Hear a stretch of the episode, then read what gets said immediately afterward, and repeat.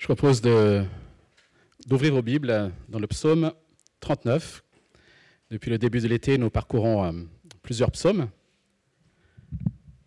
Et je propose aujourd'hui le 39, psaume 39.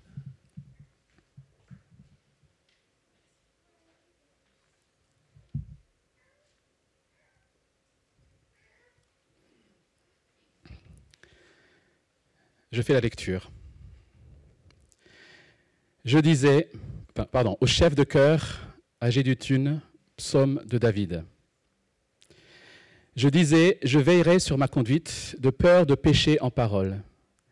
Je mettrai un frein à mes lèvres, tant que le méchant sera devant moi. Je suis resté muet dans le silence. Je me suis tu, quoique malheureux, et ma douleur était vive. Mon cœur brûlait au fond de moi. Mes pensées étaient comme un feu brûlant. Et la parole est venue sur ma langue. Éternel, fais-moi connaître quand finira ma vie. Quel est le nombre de mes jours, afin que je sache combien je suis peu de choses? Voici, tu as donné à mes jours la largeur de la main, et ma vie est comme un rien devant toi. Oui, même vigoureux, l'homme n'est qu'un souffle.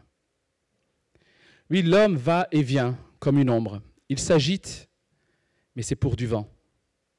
Il amasse des richesses et il ignore qui les recevra. Maintenant, Seigneur, que puis-je espérer? C'est en toi qu'est mon espérance. Délivre-moi de toutes mes transgressions. Ne m'expose pas aux insultes du fou je reste muet. Je n'ouvre pas la bouche, car c'est toi qui agis. Détourne tes coups de moi. Je m'épuise sous les attaques de ta main.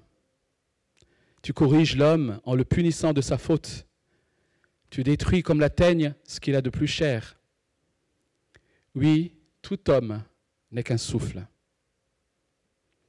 Écoute ma prière éternelle et prête l'oreille à mes cris.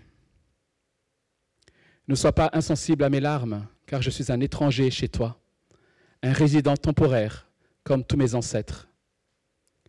Détourne ton regard de moi et laisse-moi respirer avant que je ne m'en aille et que je disparaisse. Ici s'arrête la lecture de la parole de Dieu. Alors nous avons ici l'un des psaumes certainement les plus difficiles à peut-être à lire, peut-être auxquels aussi parfois s'identifier, suivant les circonstances de nos vies. Alors ce que j'aime beaucoup dans les psaumes, c'est qu'on a justement toutes ces, toutes ces émotions, ces sentiments qui sont reflétés. On a des psaumes qui d'allégresse, des psaumes de louange, des psaumes de joie. On a des psaumes de reconnaissance. On a des psaumes de, de repentance. On a des psaumes d'imprécation qui demandent à Dieu d'agir, de faire justice, de venger. Et puis on a ces psaumes, un peu aussi comme le précédent, qui sont des psaumes un peu de désespoir. C'est des psaumes qui finissent sans qu'il ne semble y avoir de réponse. On ne sait pas exactement le problème que David a affronté lorsqu'il a écrit ce psaume. Il est possible qu'il s'agisse d'une maladie et que David, au travers de cette maladie, se considère comme puni de Dieu. C'est ce qu'il sous-entend, notamment à la fin de ce psaume, au verset 12.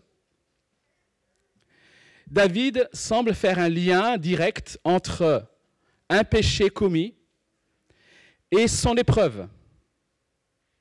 Ou alors, il attribue simplement sa maladie et sa souffrance à la nature de l'homme qui subit les conséquences de la chute à la suite de leurs ancêtres Adam et Ève.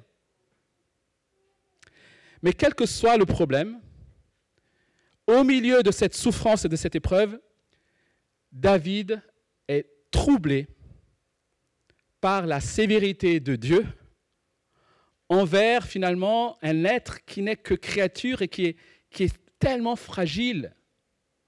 Voilà ce qui trouble David, voilà ce qui le questionne. En quelque sorte, mais pourquoi tu sembles t'acharner contre moi? La question que pose David dans ce psaume est pourquoi Dieu semble-t-il vouloir punir avec autant d'acharnement une créature aussi fragile et éphémère qu'un homme?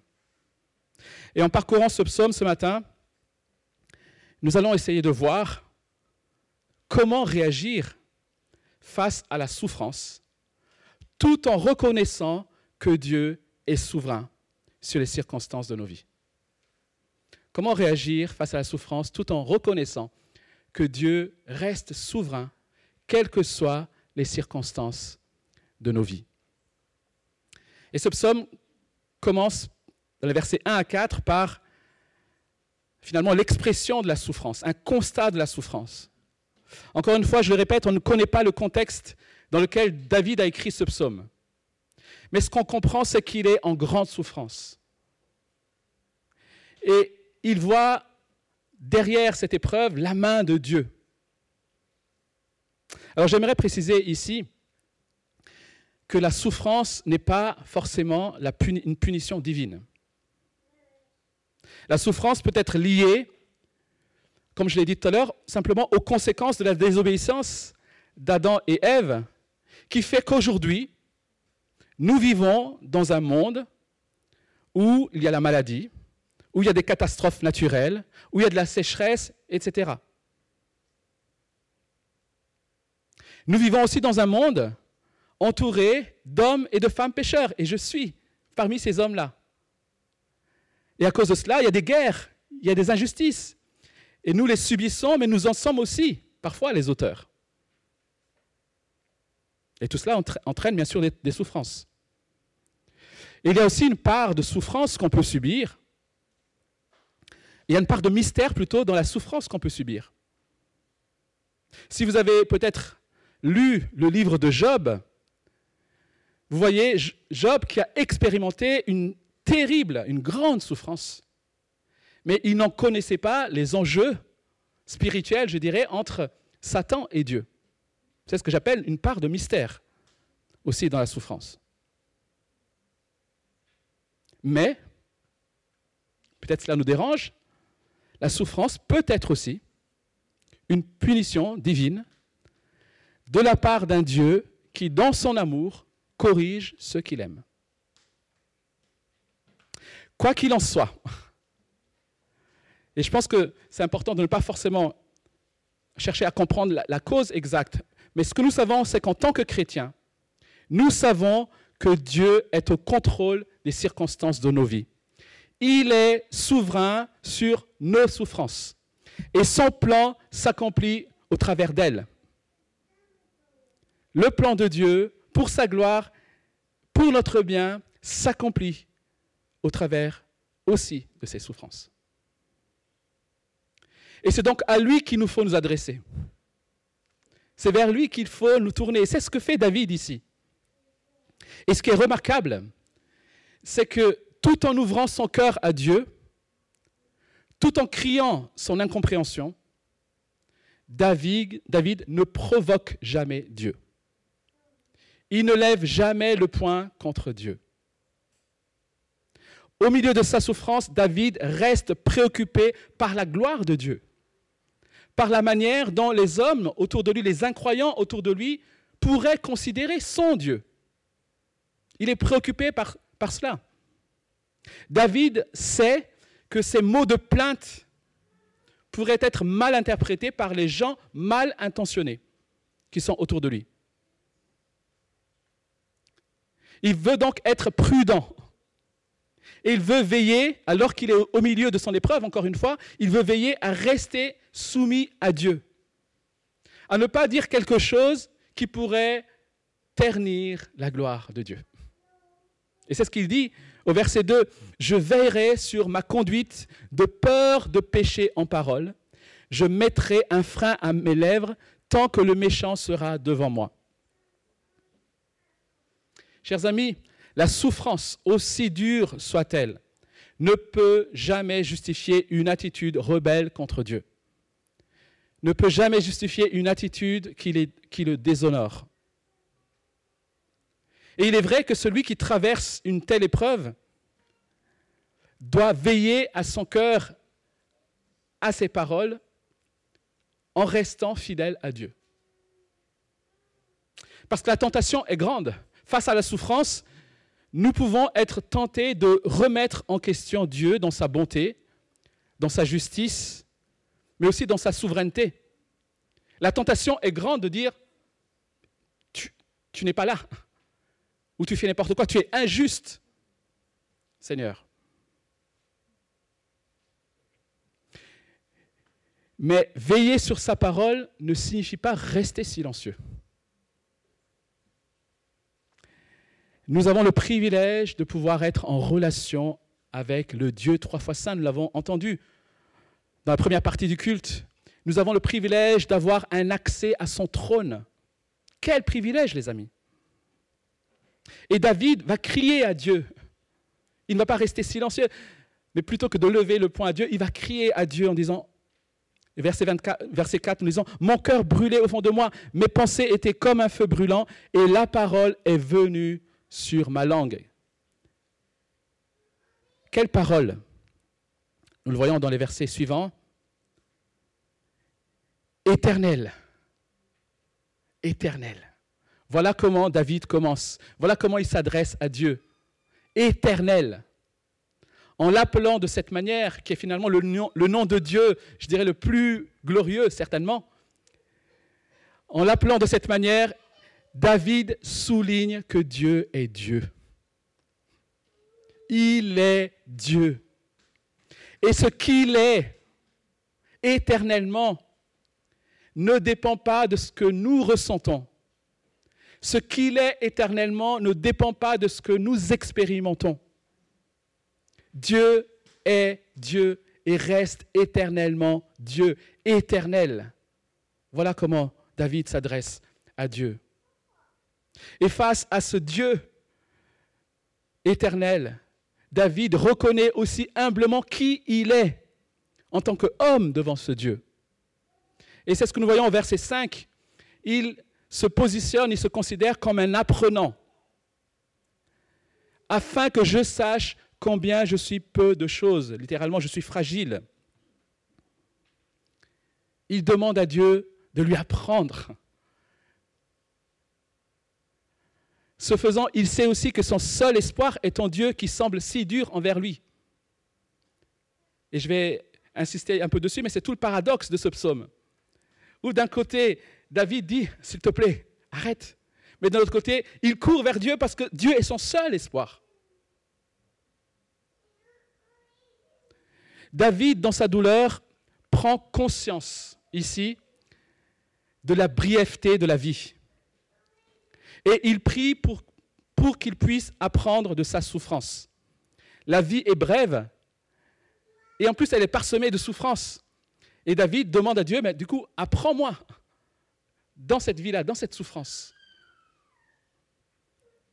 David prie pour que Dieu lui permette de ne pas oublier la brièveté de sa vie.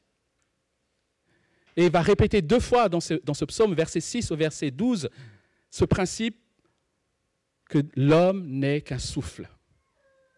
L'homme n'est qu'un souffle. Et ce mot souffle vient des mots en hébreu qu'on retrouve 36 fois dans le livre d'Ecclésiaste. Et dans le livre d'Ecclésiaste, vous connaissez bien un autre mot qui est traduit, et qui est ici traduit par souffle, c'est le mot vanité. Souffle, vanité.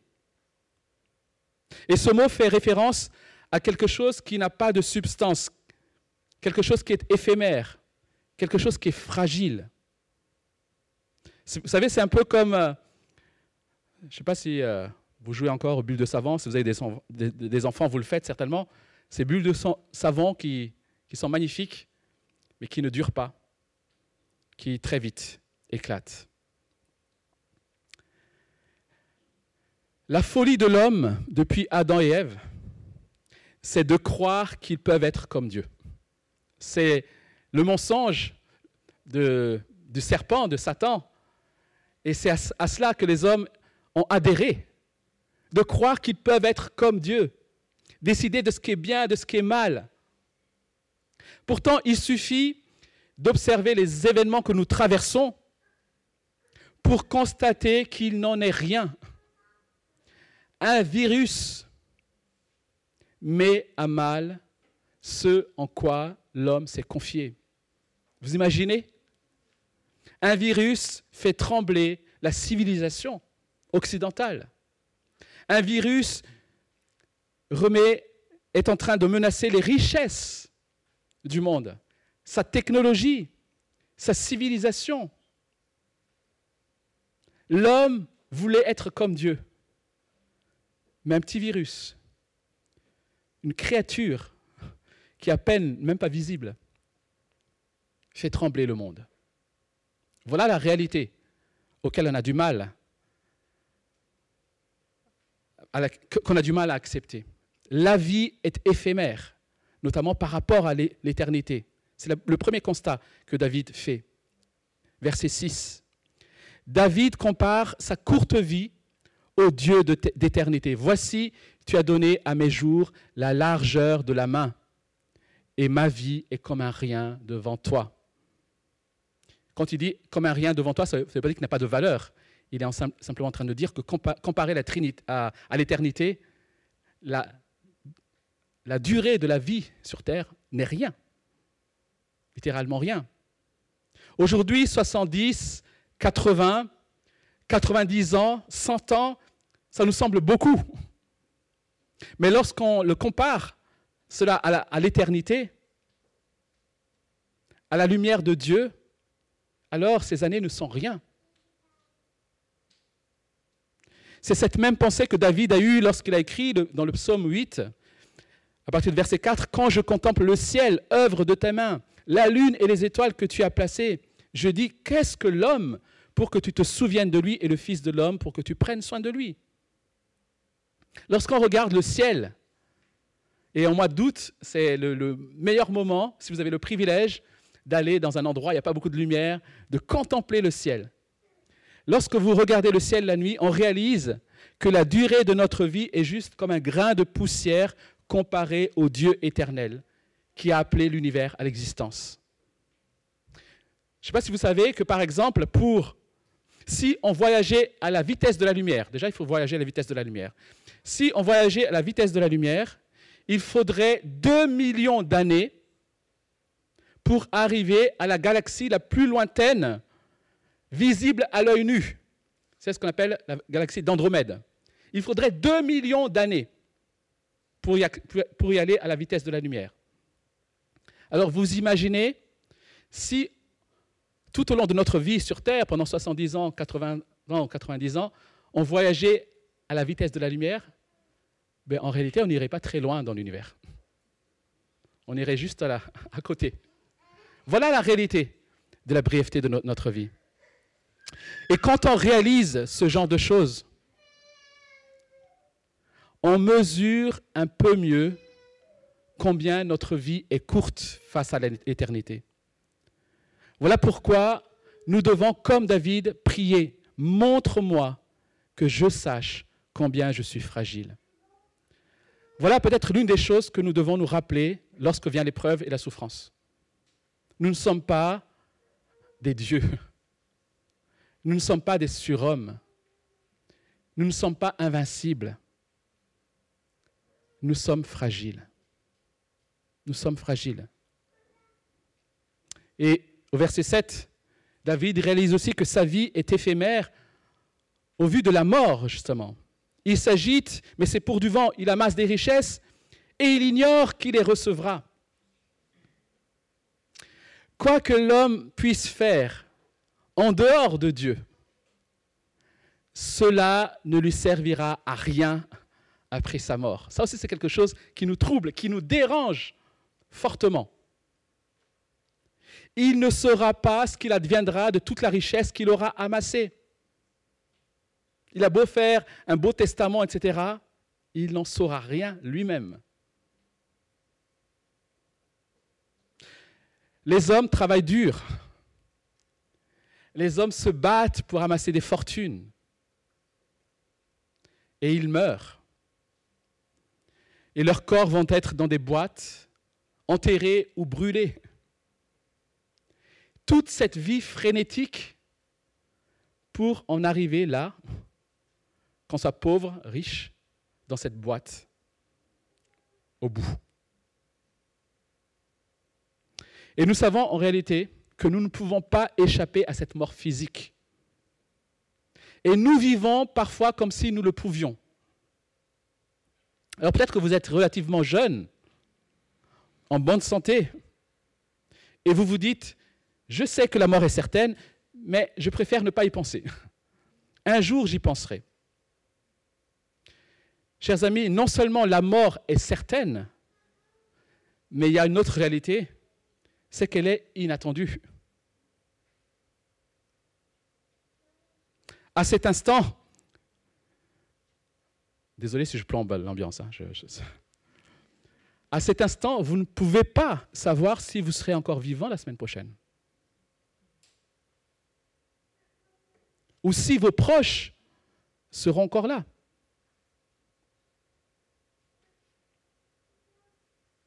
Voilà pourquoi nous devons sans cesse nous rappeler, que ce soit face à l'éternité, mais que ce soit face à la mort, qui peut arriver n'importe quand, que la vie est éphémère, que nous sommes fragiles. Et la question qui vient naturellement, ce serait alors, OK, je comprends, je vois, je suis d'accord avec tout ça, je sais tout ça, mais que puis-je en faire? Que faire alors? En fait, il n'y a pas 36 réponses. En réalité, nous avons deux choix. Soit vous pouvez continuer à vivre pour vous-même, mangeant, buvant, car demain nous mourrons. Vous connaissez ce texte. Ou alors, vous pouvez vivre pour le Seigneur, pour Dieu, qui est finalement la seule option qui donne une espérance. Et c'est ce que David fait ici. Parce qu'il sait que la vie est éphémère, alors il comprend, et c'est ma dernière partie, que la vie doit être vécue pour le Seigneur, versets 8 à 14. La vie doit être vécue pour le Seigneur. Alors on peut se demander, ok, vivre pour le Seigneur, c'est facile à dire, mais qu'est-ce que ça veut dire? Ici, vivre pour le Seigneur signifie mettre toute mon espérance en lui. Verset 8. Mettre toute mon espérance en lui. David écrit, Maintenant Seigneur, que puis-je espérer? C'est en toi qu'est mon espérance. Chers amis, n'attendons pas d'avoir vécu longtemps ou n'attendons pas d'avoir traversé dix mille souffrances pour réaliser et pour apprendre qu'il n'y a rien en quoi nous pouvons mettre notre espérance en dehors de Dieu. Il n'y a rien. Et seul ce que nous faisons pour lui subsistera pour l'éternité. C'est ce qu'écrit notamment l'apôtre Jean dans sa lettre, dans sa première lettre au chapitre, au, verset, au chapitre 2, verset 17. Or, le monde passe, sa convoitise aussi. Mais celui qui fait la volonté de Dieu demeure éternellement. Chers amis, où mettez-vous votre espérance? Où avez-vous mis vos espoirs? Les avez-vous placés dans des hommes? Les avez-vous placés dans les choses que nous possédons? Il est vrai que les relations d'amour que nous avons avec nos proches sont une grâce c'est un cadeau merveilleux. Mais rappelons-nous que ces relations peuvent nous être enlevées. Il est vrai que les choses que nous possédons peuvent être bonnes, mais elles ne peuvent pas satisfaire notre âme. Elles sont fugaces, elles sont éphémères. Mais si vous mettez votre espérance dans le Seigneur, l'Éternel, et dans ses promesses, alors vous ne serez jamais déçus. Et c'est facile à dire, c'est facile à entendre. Et finalement, en tant que chrétien, nous ne pouvons qu'être d'accord avec ce que je viens de dire. Enfin, j'espère. Mais c'est une, une autre question de vivre cela. Parce qu'on constate en réalité que beaucoup de chrétiens sont attirés et retenus par les choses de ce monde au lieu des choses de Dieu. Beaucoup de chrétiens qui disent que leur Dieu est leur seule espérance glissent en réalité subtilement vers la poursuite de la sécurité matérielle, vers la poursuite de la sécurité financière, vers la poursuite d'une sécurité affective, au lieu de poursuivre Dieu. Et ils ont déjà tant à faire, ils sont tellement préoccupés à poursuivre leur confort, leur sécurité matérielle, finalement qu'il ne leur reste que des miettes pour les choses qui comptent véritablement, pour l'avancement du règne de Dieu. Voilà la réalité. Voilà pourquoi nous prêchons. Voilà pourquoi nous ouvrons la parole. Et voilà pourquoi, par la souffrance et l'épreuve, nous avons besoin de nous rappeler que nous sommes fragiles, que cette vie est éphémère que nous pouvons tout perdre. Et on ne peut pas rester passif devant les attraits de ce monde. Ils sont intenses. Il y a une force dans les attraits de ce monde. Il nous faut donc être résolus. Et il nous faut déjà dire, nous rappeler que ces attraits nous conduisent à la destruction et à la mort. Et nous devons remplacer les attraits de ce monde par les attraits pour Dieu. Ce Dieu qui s'est révélé à nous dans sa parole pour nous attirer à lui. Cherchant à le connaître dans sa parole. Demandant à Dieu de se révéler encore à nous. Demandant lui de nous émerveiller. Demandant à Dieu de nous attirer à lui. Et c'est ainsi que nous pouvons réellement mettre notre espérance en Dieu. C'est lorsque Dieu devient notre plaisir. Dieu devient notre délice. C'est lorsqu'il sera l'objet de notre amour que les choses de ce monde pâliront peu à peu. Je ne sais pas si vous connaissez ce cantique vieux cantique du J'aime 1, qui dit Vers Jésus, lève les yeux, contemple son visage merveilleux, et les choses de la terre pâliront peu à peu si tu lèves vers Jésus les yeux. Chers amis, le fait que nous avons du mal à supporter la souffrance, on ne peut pas être indifférent devant l'épreuve et la souffrance. Il faut reconnaître qu'on a du mal à la supporter. Le fait que nous avons du mal à supporter la souffrance. Le fait que nous avons du mal à accepter que la vie est brève. La mort ne doit jamais nous laisser indifférents. Ça nous révolte et tout le monde est révolté par la mort. Mais tous ces faits démontrent, sont la preuve que nous avons été créés pour autre chose. Le fait que nous avons du mal avec la souffrance, avec la mort, montre que nous avons été créés pour l'éternité avec Dieu. Voilà ce que nous rappellent ces souffrances. Nous sommes créés pour Dieu, pour vivre dans sa présence. Là, il n'y aura plus de mort, pour l'éternité. Voilà pourquoi nous avons du mal. Et c'est normal que nous avons du mal. ne sois pas accablé d'avoir mal quand tu souffres. Vivre pour Dieu, c'est donc mettre toute notre espérance en lui. Mais vivre pour Dieu signifie aussi, verset 9, rechercher la sainteté. C'est ce que David demande, délivre-moi de toutes mes transgressions. Ne m'expose pas aux insultes du fou. Comme je l'ai dit tout à l'heure, David avait dans son entourage des hommes qui n'étaient pas attachés à Dieu et qui guettaient le moindre faux pas pour se moquer. Et David prie pour qu'il ne trouve en lui aucune occasion de se moquer. Et pour cela, il sait qu'il a besoin d'être délivré de ses péchés. Dieu veut être délivré de toutes ses transgressions. Verset 9. Chers amis, c'est la première chose que nous, nous devons faire face au constat de la fragilité de notre vie. C'est veiller sur notre marche avec Dieu. C'est ce qu'on appelle la sanctification. Même si nous ne savons pas l'origine de nos souffrances, tout en sachant que Dieu reste souverain, nous sommes certains d'une chose, c'est que Dieu veut notre sanctification. C'est ce que la parole nous enseigne.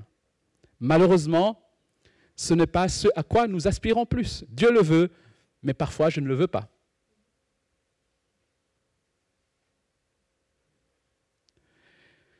Dans Matthieu 5, le Sermon sur la montagne, il est dit Heureux ceux qui ont faim et soif de justice, car ils seront rassasiés. Vous savez, j'aime beaucoup ce, Sermon sur la montagne, mais quand il dit Ceux qui ont faim et soif, ça veut dire que la faim et la soif, chers amis, nous, nous mettent en action. Tu ne peux pas avoir faim et soif et rester passif la faim et la soif te mettent en action. En général, quand on a faim et soif, on le sait. Malheureusement, il y a des chrétiens qui, bien souvent, ne sentent pas leur besoin d'être justes, qui ne sentent pas leur besoin de sainteté et qui négligent ce besoin. Ils n'ont pas faim et soif de justice. Ils n'ont pas faim et soif de sainteté. Si c'est ton cas ce matin, Comment retrouver une faim et soif de justice? Ben, L'un des moyens que Dieu utilise souvent, et c'est ce qu'il fait pour David ici, ce sont les épreuves. Demande à Dieu de donner faim et soif de justice. Et parfois Dieu répond à cela par les épreuves. Pour que tu aies soin, faim et soif de la justice en toi, mais de la justice aussi que Dieu apportera une fois pour toutes dans ce monde. Voilà pourquoi vivre pour Dieu signifie mettre mon espérance en lui, rechercher ardemment la sainteté et enfin, versets 10 à 14, se laisser corriger. Vivre pour Dieu, c'est accepter d'être corrigé par Dieu. Encore une fois, ce que Dieu veut, c'est notre sanctification. Et parce qu'il veut cela, alors il nous fait passer par l'épreuve. Devant l'épreuve, on doit donc toujours s'examiner et se demander ce que Dieu veut qu'on apprenne.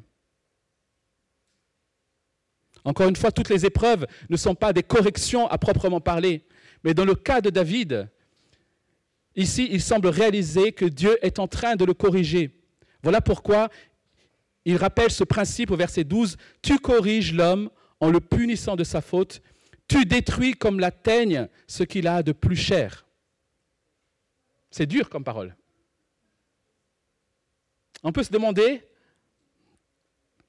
pourquoi Dieu voudrait-il, heureusement qu'il ne le fait pas tout le temps, mais pourquoi Dieu voudrait-il détruire ce qu'on aurait de plus cher? Ça paraît cruel si on ne connaît pas Dieu. Chers amis, il peut le faire lorsque ces choses qui sont chères, lorsque ces choses qui sont précieuses à nos yeux sont justement l'objet de notre espérance. Prenons ainsi la place de Dieu. Je me suis fait arracher une dent il y a deux semaines, trois semaines, ça fait mal. Mais cette dent, en fait, s'il ne l'arrachait pas, ben, allait infecter les autres dents. Dieu s'en prend parfois à ce qui nous est cher, lorsque ce qui nous est cher peut prendre la place de Dieu. Lorsque ce qui nous est cher devient notre espérance.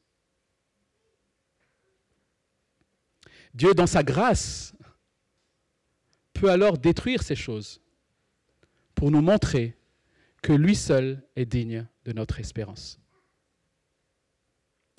Et la dernière supplication de David est pleine de sentiments mélangés. Il supplie, que Dieu, supplie Dieu de lui enlever l'épreuve avant qu'il ne périsse. Verset 11, Détourne les coups de moi, je m'épuise sous les attaques de ta main. Mais tout en demandant cela, il sait aussi que Dieu est juste dans ce qu'il fait en le corrigeant. Il se soumet à la main puissante de Dieu. Voilà pourquoi, versets 13 et 14, il supplie Dieu, écoute ma prière éternelle, prête l'oreille à mes cris, ne sois pas insensible à mes larmes. Il sait que Dieu voit. Il sait que Dieu n'est pas indifférent. Il sait que son seul secours reste Dieu. Sa seule espérance, c'est Dieu. Et il finit par demander à Dieu de détourner son regard et de le laisser avant qu'il ne meure. Nous avons parfois besoin d'en arriver à ce sentiment de désespoir, ce fort sentiment aussi d'indignité à cause de nos péchés, pour saisir la grâce et le pardon que Dieu veut nous accorder en Jésus-Christ. Parfois, nous avons besoin d'être au pied du mur. Nous avons besoin d'être à terre pour réaliser la grâce que Dieu nous offre en Jésus-Christ. Nous avons besoin parfois d'être au pied du mur pour prier, pour crier à Dieu, pour pleurer, pour implorer le secours de Dieu. Voilà pourquoi il nous faut apprendre dans tout ce que Dieu nous fait traverser et rechercher ce que Dieu veut nous apprendre et accepter d'être corrigé par lui. Hébreu chapitre 12, verset 4. Vous n'avez pas encore résisté jusqu'au sang dans votre combat contre le péché. Et vous avez oublié l'encouragement qui vous est adressé comme à des fils. Mon fils, ne méprise pas la correction du Seigneur et ne perds pas courage lorsqu'il te reprend. En effet, le Seigneur corrige celui qu'il aime et il punit tous ceux qu'il reconnaît comme ses fils. Supporter la correction, c'est comme des fils que Dieu vous traite. Quel est le fils qu'un père ne corrige pas? Pour conclure, chaque jour nous sommes confrontés aux effets du péché. C'est une réalité. Que ce soit en nous, que ce soit autour de nous dans ce monde. Et ce constat quotidien, ce constat permanent devrait nous pousser à courir vers la croix chaque jour. Cette croix où Christ a vaincu le péché. C'est en plaçant notre confiance en lui que nos propres péchés sont pardonnés. Et si nous avons eu la grâce de comprendre que nous étions perdus sans Dieu, si nous avons eu la, grâce de comprendre que le péché conduit à la mort, si nous avons eu la grâce de comprendre que connaître Dieu, c'est la vie éternelle, alors Christ devient notre espérance. Il est l'espérance de la gloire. C'est en lui que nous avons l'assurance de connaître Dieu encore mieux demain qu'aujourd'hui. C'est en lui que nous avons l'assurance de lui ressembler davantage demain qu'aujourd'hui. En lui, nous savons aussi qu'un jour, nous serons dans la présence de Dieu pour l'éternité, dans un monde où il n'y aura plus de souffrance, dans un monde où il n'y aura plus de péché, dans un monde où il n'y aura plus de larmes, dans un monde où il n'y aura plus de mort. Connaître Dieu, devenir semblable à Christ, vivre dans la présence de Dieu pour l'éternité. Chers amis, qu'est-ce qu'il y a de meilleur que ça? Connaître Dieu, ressembler à Christ et vivre dans un monde renouvelé. Qu'y a-t-il de meilleur?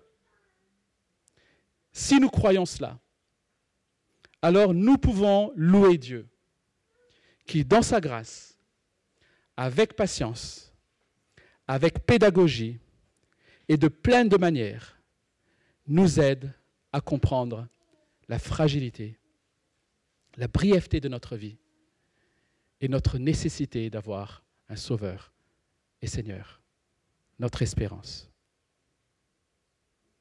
Amen. Pendant quelques instants, le temps que David revienne, pour répondre à Dieu.